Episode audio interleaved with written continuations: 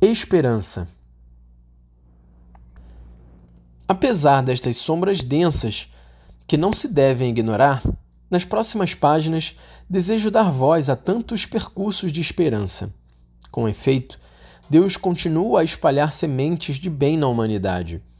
A recente pandemia permitiu-nos recuperar e valorizar tantos companheiros e companheiras de viagem que, no medo, reagiram dando a própria vida fomos capazes de reconhecer como as nossas vidas são tecidas e sustentadas por pessoas comuns, que, sem dúvida, escreveram os acontecimentos decisivos da nossa história compartilhada.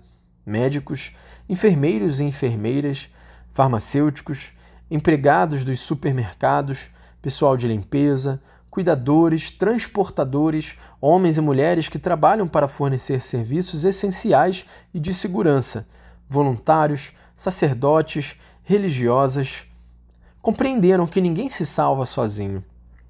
Convido à esperança, que nos fala de uma realidade que está enraizada no mais fundo do ser humano, independentemente das circunstâncias concretas e dos condicionamentos históricos em que vive.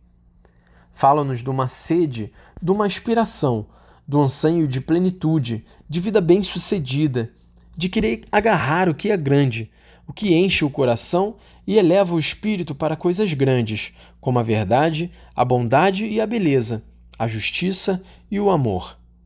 A esperança é ousada, sabe olhar para além das comodidades pessoais, das pequenas seguranças e compensações que reduzem o horizonte, para se abrir aos grandes ideais que tornam a vida mais bela e digna. Caminhemos na esperança.